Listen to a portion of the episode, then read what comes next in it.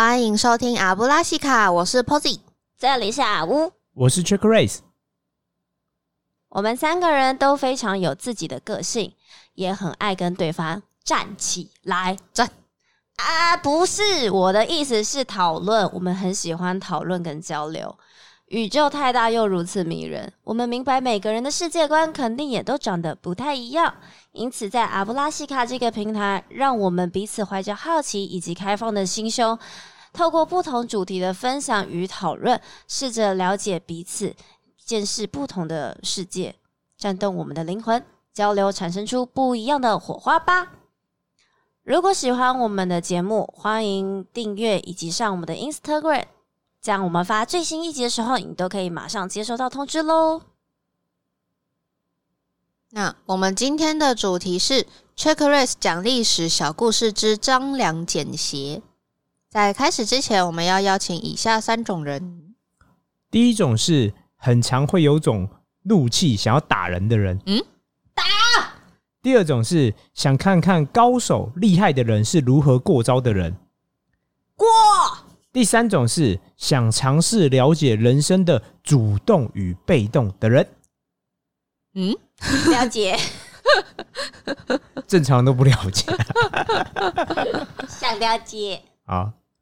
如果你是以上三种人，虽然这三种人我现在有点无法想象，其中两种什么叫做一直有股怒气想要打人，你等一下样听到故事，你就知道为什么一直拳头都会硬硬的人，对，某个地方硬硬的。哪里？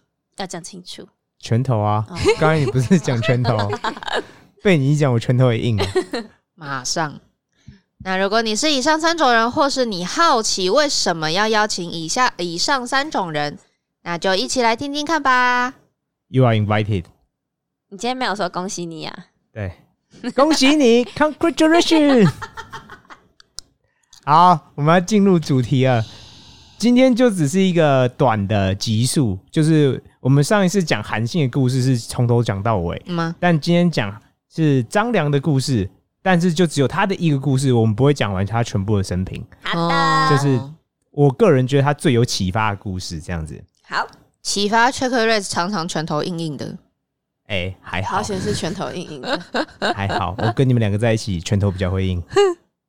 Posy，哎、奇怪，我以为都是你。好，我们就开始来进入正今天的主题了。讲张良这个人，张良是谁呢？就是汉初三杰。汉初三杰哪三杰？我知道，我知道，嗯，萧何、对韩信、张良。对，没错。哇所以少在那边汉初三杰各代表的一个面向，就是他们负责的领域是不一样的。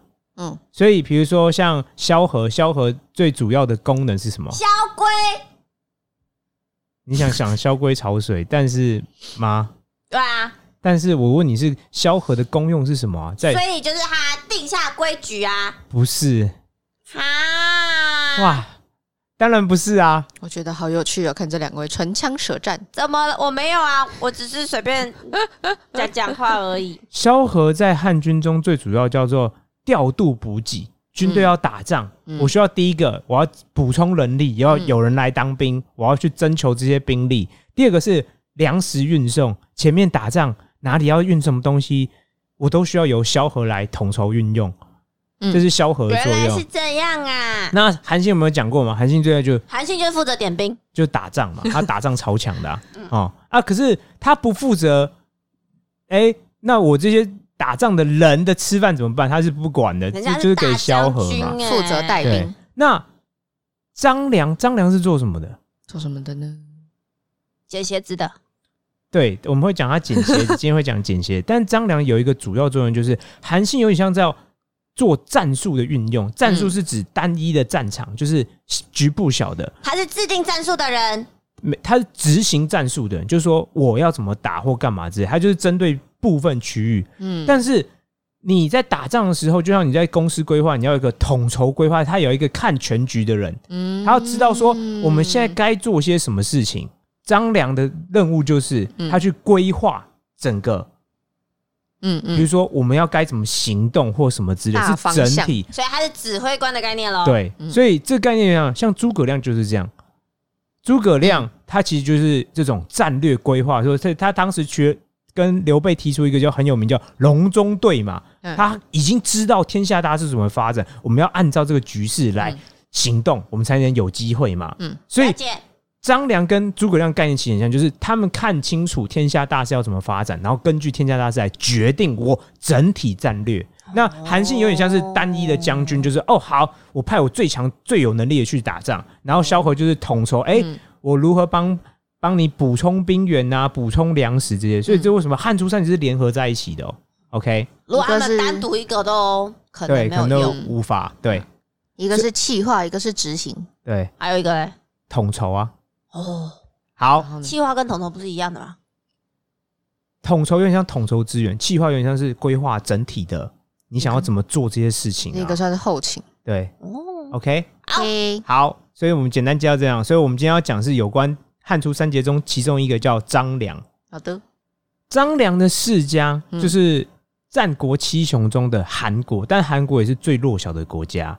然后他他的世家是指说，就是从祖先开始。对。哦。所以，他是韩国人。对他是韩国人，，OK，嗯。然后呢，他据说啦，他的就是祖父总共有五五个人曾经嗯。侍奉韩国的君主，哦，所以我们可以想象张良的家族在韩国一定是、贵族吧？对，就是位高权重嘛，所以你才会比如说就要五个人当行政院长，嗯。类似这样概念，对啊，就说哇，这个家族竟然有五个人哦，嗯，可以当上一个国家的。就是副手，就是次高领导人的这个位置，所以基本上张良家族一定是非常有名望。嗯，所以可见这家基因脑袋之好。以前这是正常的，为什么？嗯因为世袭吧？以前嗯为什么？？因为以前是学问是不留外面的，你就垄断了，就就垄断的，所以你贵族有贵族自由，平民根本是无法踏进贵族圈子。那时候也还没有科举制度，就是他们也无法取得资源。所以对啊。对类似，所以嗯当时像比如说有个人做一件事情，我后来才知道为什么这个人后来后世评价很高，就是孔子。嗯。孔子主张一个东西叫什么？有有教无类，嗯，就是说破樊篱，对。嗯所以以前学问是垄断的，嗯你要掌握某一门学问，你就可能就可以升，就是飞黄腾达。嗯但是你没有，比如说你平民，正常就是一直是平民，其实以前就跟师徒制是一样概念呐，就是他的那个是不不对不不让不，因为那是有利益可图的、啊。嗯我干嘛我干嘛给留给别人让不认识的人？嗯所以孔子后来为什么评价很高，是因为他第一，他等于是当时中国古代第一个做，就是说好，只要你肯付我束修。当学费好，我就教你一些贵族，你如何去侍奉贵，当然也会培养一些新的人才，这嗯。类似这样这样。嗯，嗯。好，但我们又收回正题，张良，张良是他家族在韩国算是家大业大，嗯。嗯，但问题张良年轻的时候发生一件事情，是什么事情？什么事情？就是秦始皇攻灭六国，哦，就是秦始皇统一了当时整个中原地区，嗯。然后消灭整个就是其他的什么小国家？齐国啊、楚国、齐国、楚国都是强国，但都嗯。就全部把它灭光了。天下，对，嗯。然后我认知中，韩国本来就是战国七雄中最弱那一个，嗯，OK，所以他基本上是最先被灭。嗯。OK，嗯。好。然后这时候，张良这个人很有趣，他在年轻的时候发生了秦灭六国，所以史记上有记载哦，嗯他弟弟比他年轻嘛，嗯然后死掉了，没办法帮哦他安葬他，嗯他没有办法安葬他弟弟。嗯，那可以想见，就比如说你的国家被灭，你就赶快跑嘛，嗯你就现在只是想办法求生存嘛。嗯所以弟弟你知道弟弟死了，但没有办法什么，都没办法。对，嗯你就可能就只能走了。所以嗯史记有特别记载哦，他弟弟死了，但他没有办法安葬他弟弟。嗯哼，那张良这个人后来就讲到，史记就讲他这个人有一股血性，嗯，比如说什么叫血性？他觉流得血的血，对他觉得很不爽，他觉得我张家被秦国秦始皇整个韩国都被灭了，嗯，嗯所以他想要怎么样报复仇？对他想要报仇。嗯那你要对整个中原地区、整个中国最有权势的人去狙击他，他想要暗杀他，容易吗？不容易。非常困难啊！嗯这是正常来讲非常困难，但他决定还是要做。嗯所以当时他就在一个地方叫博浪沙的地方，他就征集勇士哦，那个勇士就可以拿很重的东西，嗯。嗯。然后他就找那个勇士，就静静在等待那个地方。嗯，然后呢，等到秦始皇车队经过的时候，那个勇士就把手中的重锤然后丢出去，嗯，然后就丢中了。当然，但结果秦始皇没有死掉，为什么？他们丢到保镖，类似，因为嗯。我们可以想象，第一个，我在我认知中他是不会失误，为什么？因为他一定练习过很多遍嘛。你要嗯狙击某个最高领导人，不管是某任何地区的最高领导人，任何国家都是困难重重嘛。是所以他基本上已经丢过很多遍了，嗯所以他不会 miss。但为什么他会失败？答案是因为秦始皇就像车队，就像你现在今天元首啊、总统出巡，他会有很多车队嘛，鱼目混珠，对，所以他丢是丢对，丢到了，可是他丢错车子了，因为可能那车都长得很像嘛，就是故意的嘛。他。也不知道他在哪一辆。对，然后就或者是是他如果能今天派出五个人，然后同时丢五台车，啊，问题是你看当时就是说有大力士嘛，嗯，但也不是有那么多大力士、对啊，大力士嗯。可能就只有一两个。那可是我后来看这段故事就觉得很有趣，嗯，所以秦始皇没有死才，所以秦始皇就很生气嘛。他说：“马勒帕克 来了，哦，竟然有人想要暗杀我，所以呢，他就在这个通气他，对，他就找人要找出到底是谁要暗杀我。嗯然后我觉得这件事有两件很蹊跷的事，第一个是当下哦，嗯，嗯张良跟那个大力士居然没有被抓。你要想哦，你人人体能丢东西的距离是很有限的哦。是你去看那个奥运比赛，而且当时是有什么骑兵啊、步兵啊，就是各种兵环绕在，就一样嘛，跟今天嗯任何国家局势都一样嘛，就是会有护卫部队嘛。嗯，然后你在人力所还不是子弹，子弹你说远远就射就算了，他是用丢的、欸，结果竟然没有被抓到，找不到人。对，找不到人，不知道谁做，所以当时实际上就是说秦始皇大锁天下，他好想知道到底是谁想要暗杀他，没有成功。嗯哼，然后这时候，嗯，这是第一件蹊跷的事情，嗯。就是你竟然在这么短，就是很短的距离之内做这件事情，结果没有人没有没有人被抓到。嗯秦始皇是一个问号，他不知道到底是谁做这些事情的。嗯 OK，嗯，这是一个很蹊跷的地方。但是我想讲哦，这件事本身就说明张良在规划事情的时候怎么样，很厉害。还有脑袋对他已经规划，他知道如何躲避在这么近距离哦。嗯他失败喽，但他没有被抓到。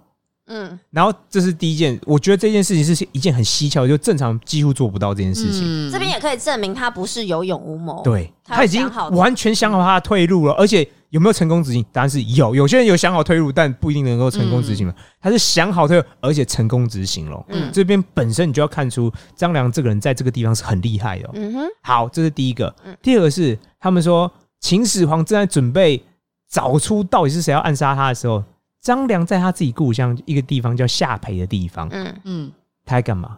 答案是没事，整天都在散步。无所事事。对可是也有他不用躲起来哦，他还整天在外面散步。可是是不是其实就是因为秦始皇也不知道是谁暗杀他，那他怎么抓人？但无从找。比如说，因为秦始皇秦国律法很严，他可以去去，比如说刑求某些人呐、就是去强迫某些人，我不管你怎么样，你一定要给我吐出一个名字来。嗯，透过这样方式，有些有些人可能就是被刑求啦，或干嘛，就随便讲一个名字，或这是很常会发生的事情是情。有可能。对啊，嗯但竟然没有走漏任何风声，所以他的规划谋略从这个事件当中，你就看出来非常非常非常强悍、啊。嗯哼，然后第二件事，就像我说的，很奇怪、很特别是，他也没有躲着。正常人做这种事惊天动地的事情，就会想要躲着嘛。你说避风头对，整个天下都在找你这个人嘛。嗯结果他没有，他就这样装那边装没事。哎，整天在家附近散步。嗯哼，那后来史记上有说，原因嗯可能是因为张良在史记上记载是他相貌非常清秀，清秀到有点像女生，所以人家可能很难把，就说哎，一个长相非常清秀、看起来像女生的人，竟然是哇想要谋杀整个世界、整个天下最有权势的那个人，果真是韩国欧巴。这什么梗？不是啊，就清秀嘛，然后又韩国人。我觉得这个是刻板印象。好哦，好，然后呢？所以他说，实际上记载，张良很常在他家附近散步，然后有一座桥，嗯他然后就可能，比如说他就会住附近之类的。嗯然后有一天，有一个老头子，嗯然后就走到桥上，嗯看着张良，就把他的鞋子给踢下去，踢到桥底下。就老头把自己的鞋子踢到脚踢到看着桥底下，看着张张良然后把鞋子踢出去。对他不是他不是没有先看，他是看着张良嗯，把自己的鞋子踢到桥下，但他不认识。识张良他，所以我们这边到时候会讨论。哦。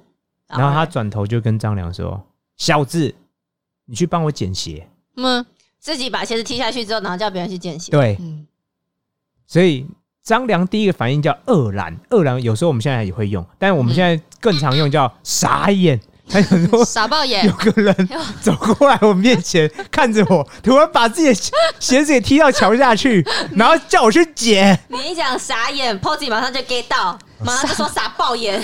对，我想这这是很就是符合现代讲法。张良就大傻眼，然后给你们猜，张良的第一个反应是什么？就是他原本在旁边。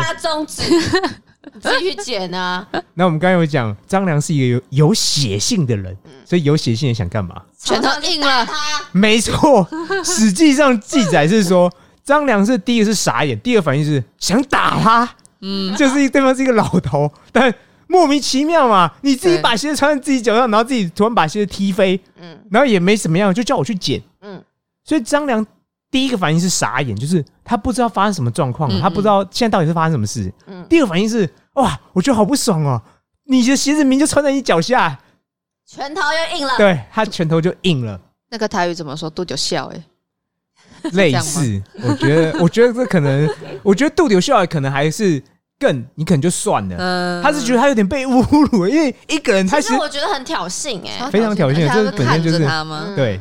然后呢？然后呢，原本是想要打他，嗯但我们刚刚有说嘛，这个人是一个老先生，嗯，所以实际上记载，张良看到他觉得这人实在太老了，我现在打他 可能会有点问题。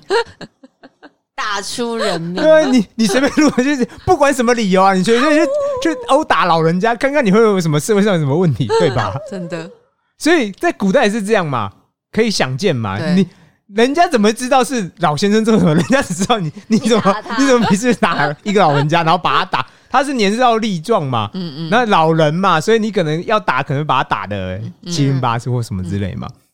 所以我们刚刚要讲，这是都连在一起。嗯张良是有血性的，所以他第一个反应就要打他。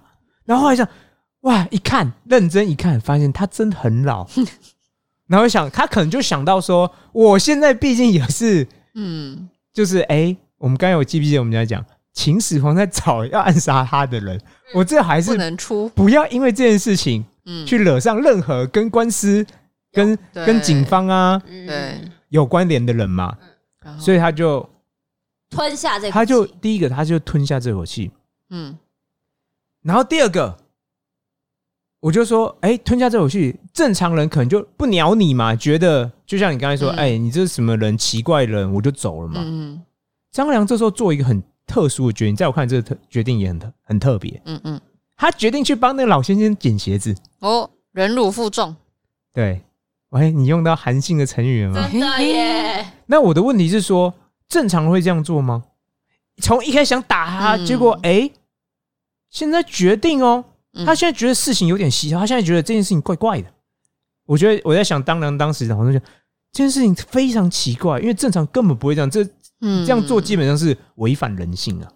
就说这个老先生对他做的事情，嗯，不太像正常人会做。所以他是想要看看这老先生究竟想干嘛，对，我觉得他真的是想这样做，所以从一开始想打他，嗯后来忍住了，而忍住，我觉得正常就是就离开嘛，嗯嗯不鸟你嘛。对哎，他决定去看这老先生葫芦里到底卖什么药膏，嗯所以他决定做一件事情。在我看来，这件事情也很特别，就是他决定去帮这个老先生捡鞋子。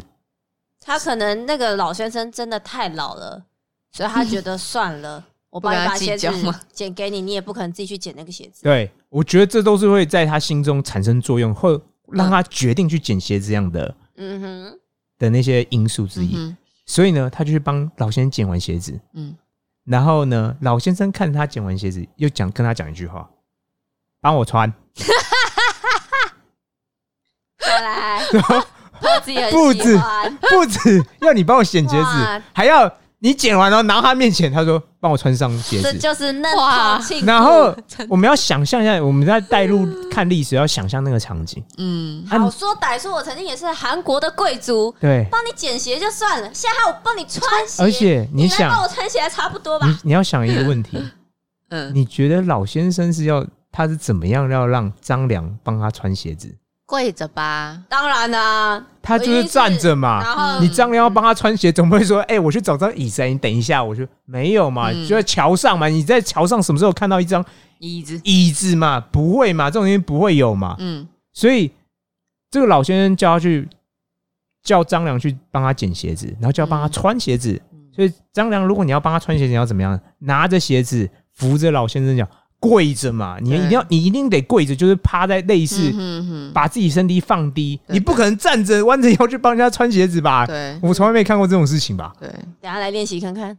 好啊，那你是要当 那个帮我穿鞋子的人？们先找到那个一座桥，我把鞋子踢下去。好，继续。然后呢，所以我们可以想象，张良如果要帮这老先生穿鞋，嗯他是不是得跪着？其实实际上没有记载，实际上就记载说，好，嗯张良你就决定，我既然已经帮你捡鞋子，所以怎么样？穿了，对我就去帮你继续穿上去。嗯嗯，所以呢，实际上就记载说，张良跪着，嗯跪在地板上，嗯可能单膝，正常是单膝下跪，嗯嗯，然后帮老先生穿鞋子。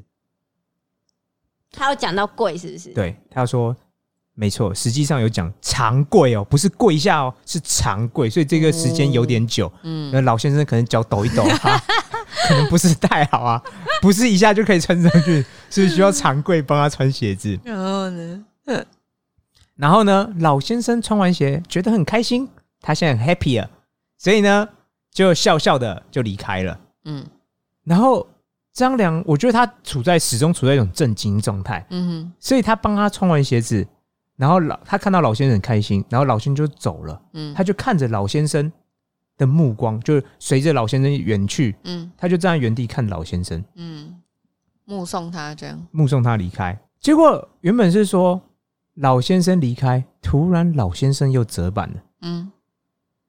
张良就始终待在原地，嗯嗯他就看着老先生原本已经离开了，嗯，老先生突然又回来了，嘿，又走回来了，嗯然后就跟又要干嘛？张良讲话，再提，就跟他讲说：“孺子可教也。哦哟，”对，然后他就跟他说，他的意思就是说，嗯，你这个人是可以受教的，是可以，嗯。值得培养。他我觉得老先生的意思就是这样，嗯嗯。你这个，所以我们很常说，哎、一个人值得可以，你可以期待他成为一番大人，我就就是说可教，孺子可教嘛，就是从这边来的，就说，嗯，你是可值得培养的人才。嗯他就说好，过五天之后嗯早上来这边跟我会合。他没有说什么原因，就这样跟他讲，哦就跟张张良这样说。通常才智过人的人，就是在跟他接触的时候，都会觉得那人有点怪怪的。这老先生感觉也是有因为点怪怪。他境他的境界啊，或者他程度嗯跟别人不一样。嗯然后这时候张良，我觉得张良这时候做一件很奇特的事情。嗯嗯，张良觉得很奇怪，非常奇怪，从头整件事情他都非常奇怪。嗯所以他就跟踪他吗？没有，就等于是原本老先生离开，又回来跟他讲说：“哎、你这个人是可以值得嗯培养的人才，所以叫他五天过后的早上来这边跟我会面。”哎然后张良觉得很奇怪哦，然后实际上拒载，他就跪下来说：“好。”他不是站着哦，他是跪下来跟这个老先生说：“好。嗯，”所以，我这是他是不是刚刚穿鞋都没有站起来啊？有可能，啊！有可能，这这就是有可能，所以我们就要去推敲那个细节嘛。嗯所以，哎、他就答应那个老先生说：“好，五天，因为老先生要五天过后早上来这边跟我会面。嗯嗯”然后张良当时一定是一个年轻人，在我看来一定是年轻人。嗯所以呢，怎么样？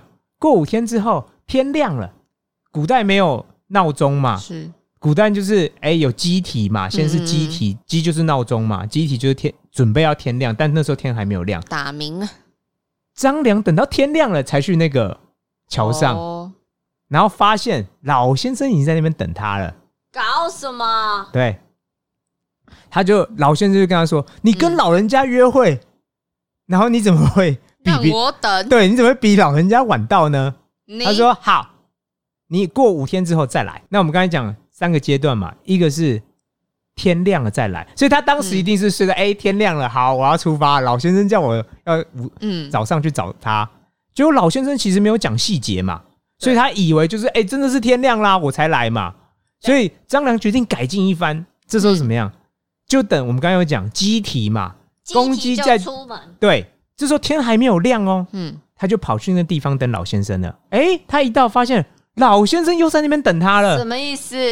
这个老先生是不是离不开桥啊？他是不是？他其实住在桥上，我们刚刚从这边就可以知道说，老先生第一次等张良等多久？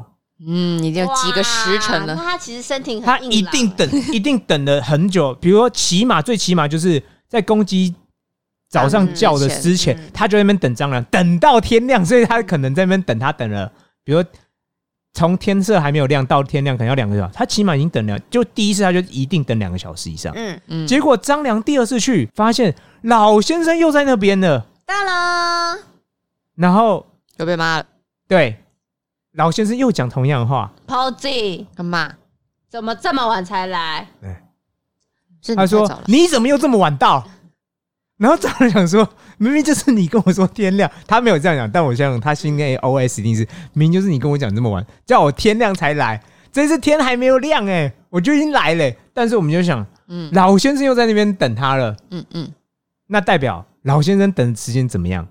更长哦。嗯所以从包括第一次你就应该知道，老先生等他的时间是非常长的。嗯，然后第二次他已经提早去，老先生还在，代表老先生真的是前两次等他时间都超长的。嗯，那搞不好半夜。所以你看哦，这时候就会，我们那时候为什么讲说有主动跟被动？嗯张良想说，我第一次比如说早上七点去，你就在了；第二次早上四点去，你还是在了。那我现在怎么办？第三次，他老人又跟他说，五天以后再来。我前一天晚上就在那边等你。对我现在不等天亮了，我现在就是直接半夜就是等你，可以也了吧？不等机体，对嗯，我现在突然想想，这有点像以前的要排队买 iPhone 的概念，就是 是哎，对半夜就去了。嗯，所以他张良这次就怎么样？他不等了，他直接原本约第五五天嘛，他第四天半夜十二点之前就去那边等了，因为这是第四，哦这是第四天，还不是第五天哦。嗯嗯，我从第四天的半夜，就是还没到第五天，要准备到第五天的时候，就在那边等你。等你。结果发生什么事情？老头子终于不在了吗没错，？Yes，他终于比老老，我们不要说老头子，我们说老先生，老先生更早嗯，在了。结果他说他等了一会，才等一会哦，老先生就来了。哇，所以你看哦。我们我们再推再一次推敲，老先生总共他们约了三次，我们可以知道第一次老先生从什么时候开始等张良，应该就是半夜，就是从半夜开始等。嗯。第二次也是从半夜等，第三次终于张良这次不是，嗯，他是直接在第四天的尾巴，就是深夜就还没有过十二点就去等你，所以才会一到十二点就是要过一会，嗯老先生就来了嘛，才会变成这样的状况嘛。所以呢，老先生说，你看到他就很高兴，孺子可教 again，没有 Again 就跟他说，本来就应该这样。嗯，好讨厌哦。他说：“他说你不应该让我等嘛，应该应该是你等我，而不是我等你嘛。所以呢，他这时候就把其中一本书拿出一本书来，以前就是用竹册或什么之类的，嗯没有所谓书嘛，然后就给张良，嗯哼，然后就说：嗯，你好好读，你就可以成为王者的老师，哇，哦，帝王的老师之类用的。读的就可以了。对，然后呢，他就离开了。后来后来有个故事，就是黄石公这个人后来就被认为是所谓的黄石公嗯，之类的。嗯 OK，嗯，OK，好，所以基本上张良故事我们就到这边就结尾。OK，可是你看哦，我们在这个过程中，我们要探讨什么？张良他总共去了三次，第三次才是成功，所以他就他在这中间学到第一个事情是什么？你在做任何事情之前，嗯，人生于世，你做任何事情之前，你都想要抢得先机。嗯，那你要如何抢得先机？就要比别人更早、更勤奋。更早、更勤奋嘛？可是每个人都想要更早、更勤奋啊。嗯就比如说你想找，我也想找啊。嗯所以他这里面其实就告诉你的概念，就是说，与其争先，争先有另外一个意思，就叫不要落后。嗯哦，我宁可七早八早，甚至在那个时间点一到，我就去那边准备等待，而不用跟别人比抢早嘛。嗯我宁可前一天就是你跟那时候，比如说那时候台湾要是疯抢 iPhone 一样嘛，嗯真的耶，我宁可早上再去看那边看过，而不如怎么样？我晚上就去，我在那边等一个整晚上，所以我才能等到嘛。嗯所以这也是另外一个概念，嗯就是、人生中很多时候有分主动跟被动。嗯如果你在很多事情上面，你就是哎、慢慢看，慢慢想，嗯，你可能就落后叫所谓的被动。嗯那人家主动就是什么？我已经先想好状况了，嗯我比你更早，预先想好整个状况，然后我比你更早行动。嗯从一开始的第一开始就开始行动，而不是等到事情发生之后我才去行动。嗯嗯所以这会引发出你你在人生中你在比如说行动上啊，包括比如我举例你的交偶的状况啊，骄傲，骄傲，呃，就是选择伴侣的时候，其实都会有，我觉得很多事情都会所有所谓的主动跟被动。嗯有主动的人，嗯，比方我举个最简单的例子，嘿，我觉得很多人都会说希望找到一个懂我的人。嗯，那这种东西就叫被动。为什么是被动因为你要让他来的懂你，啊？他为什么要懂你？因为你可以控制他，你可以控制有一个人叫说：“哎、我今天要你来懂我，他就来懂你吗好像不行，？”对啊，正常人不会啊，正常人。所以我说，当你有一个，你希望你的交往对象有一个叫希望找一个懂我的人，本身在我看来就处于叫战略性的非常被动。嗯，因为这件事一来你不能控制，你不能控制别人要不要懂你啊。对，你能控制什么？我去懂。如果今天是说我希望我去懂我的伴侣，这就是主动。嗯你能不能控制自己？答案是可以，你始终可以控制自己。这世界上你不能控制任何别人，嗯始终无法控制任何别人，嗯但是你始终可以控制自己。所以呢，当你握有主动的时候，就是嗯我我不用去被动的等待别人来了解我，我可以主动的先去了解别人。嗯然后因为我我有主动权，所以我在战略上更优势。我不用等你嘛，嗯我自己想做什么我就可以去做。嗯嗯哼那还有包括说，这这整个故事，还有包括说什么？说从一开始的时候，张良有没有觉得这老人怪怪？有，很明显嘛，嗯。从一开始的时候，他就觉得这老人非常奇怪，嗯，但是他强压他的怒气，我觉得这也是一种，智慧吗？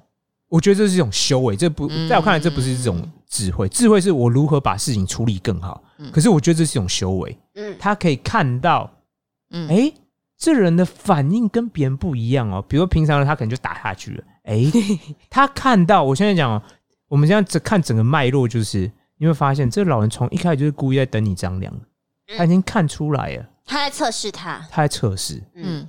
而且我喜欢这个桥段，为什么？因为我后来发现，人世间所有美好的东西，几乎都要经过什么？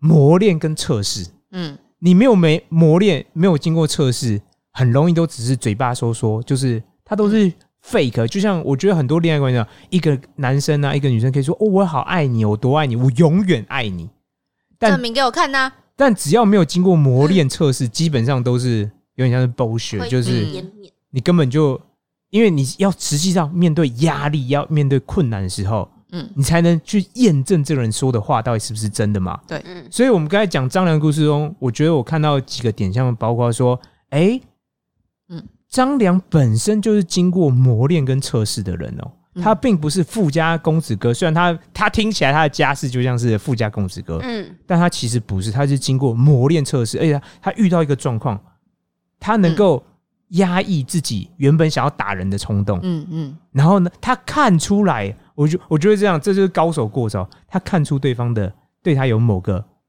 目的意图，嗯。这个人并不是专门叫你叫叫我张良来帮你穿鞋子的、啊，他不是随便叫人捡鞋子的，对，他是特别叫你，而且看着你叫你我去捡鞋子。怎么都没有碰人家叫我捡鞋子，那你会捡吗？会啊，你确定？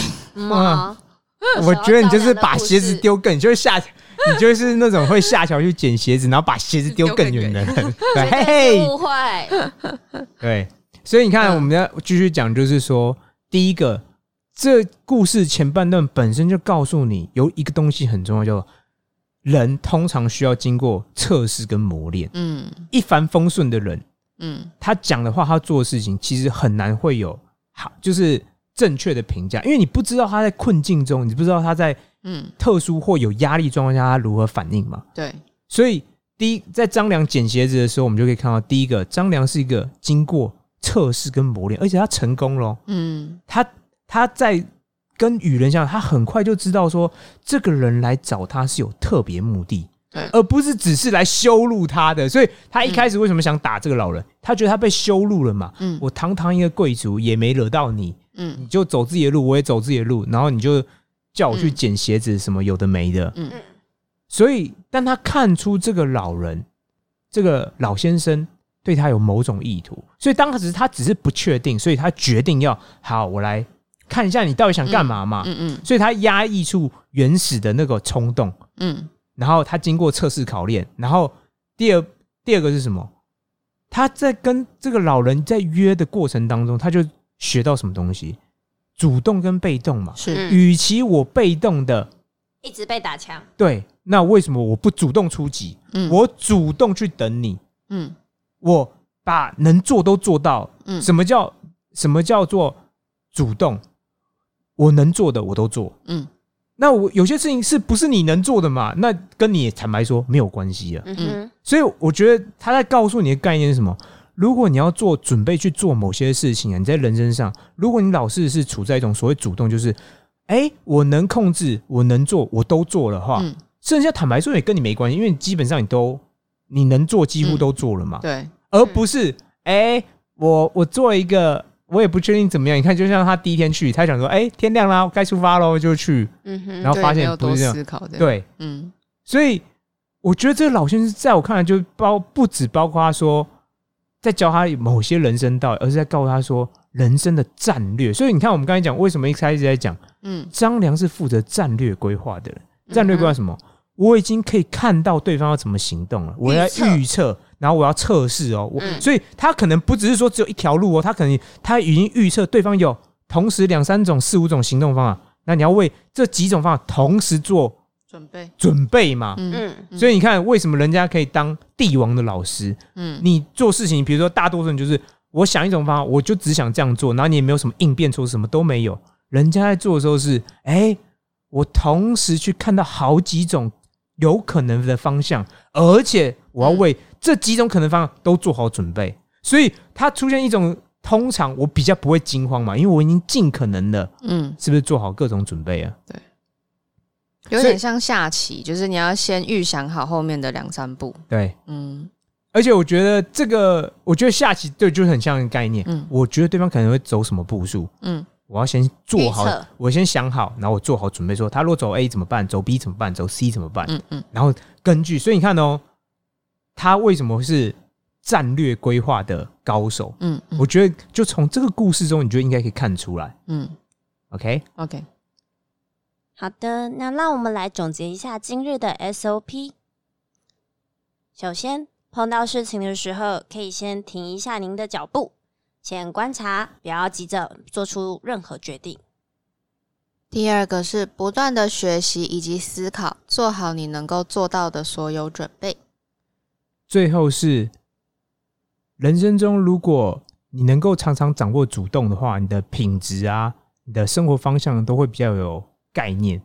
可是如果你的很多条件啊或行动方式都是处于被动的话，那就是任由别人来 push 你，而不是你去主导情势。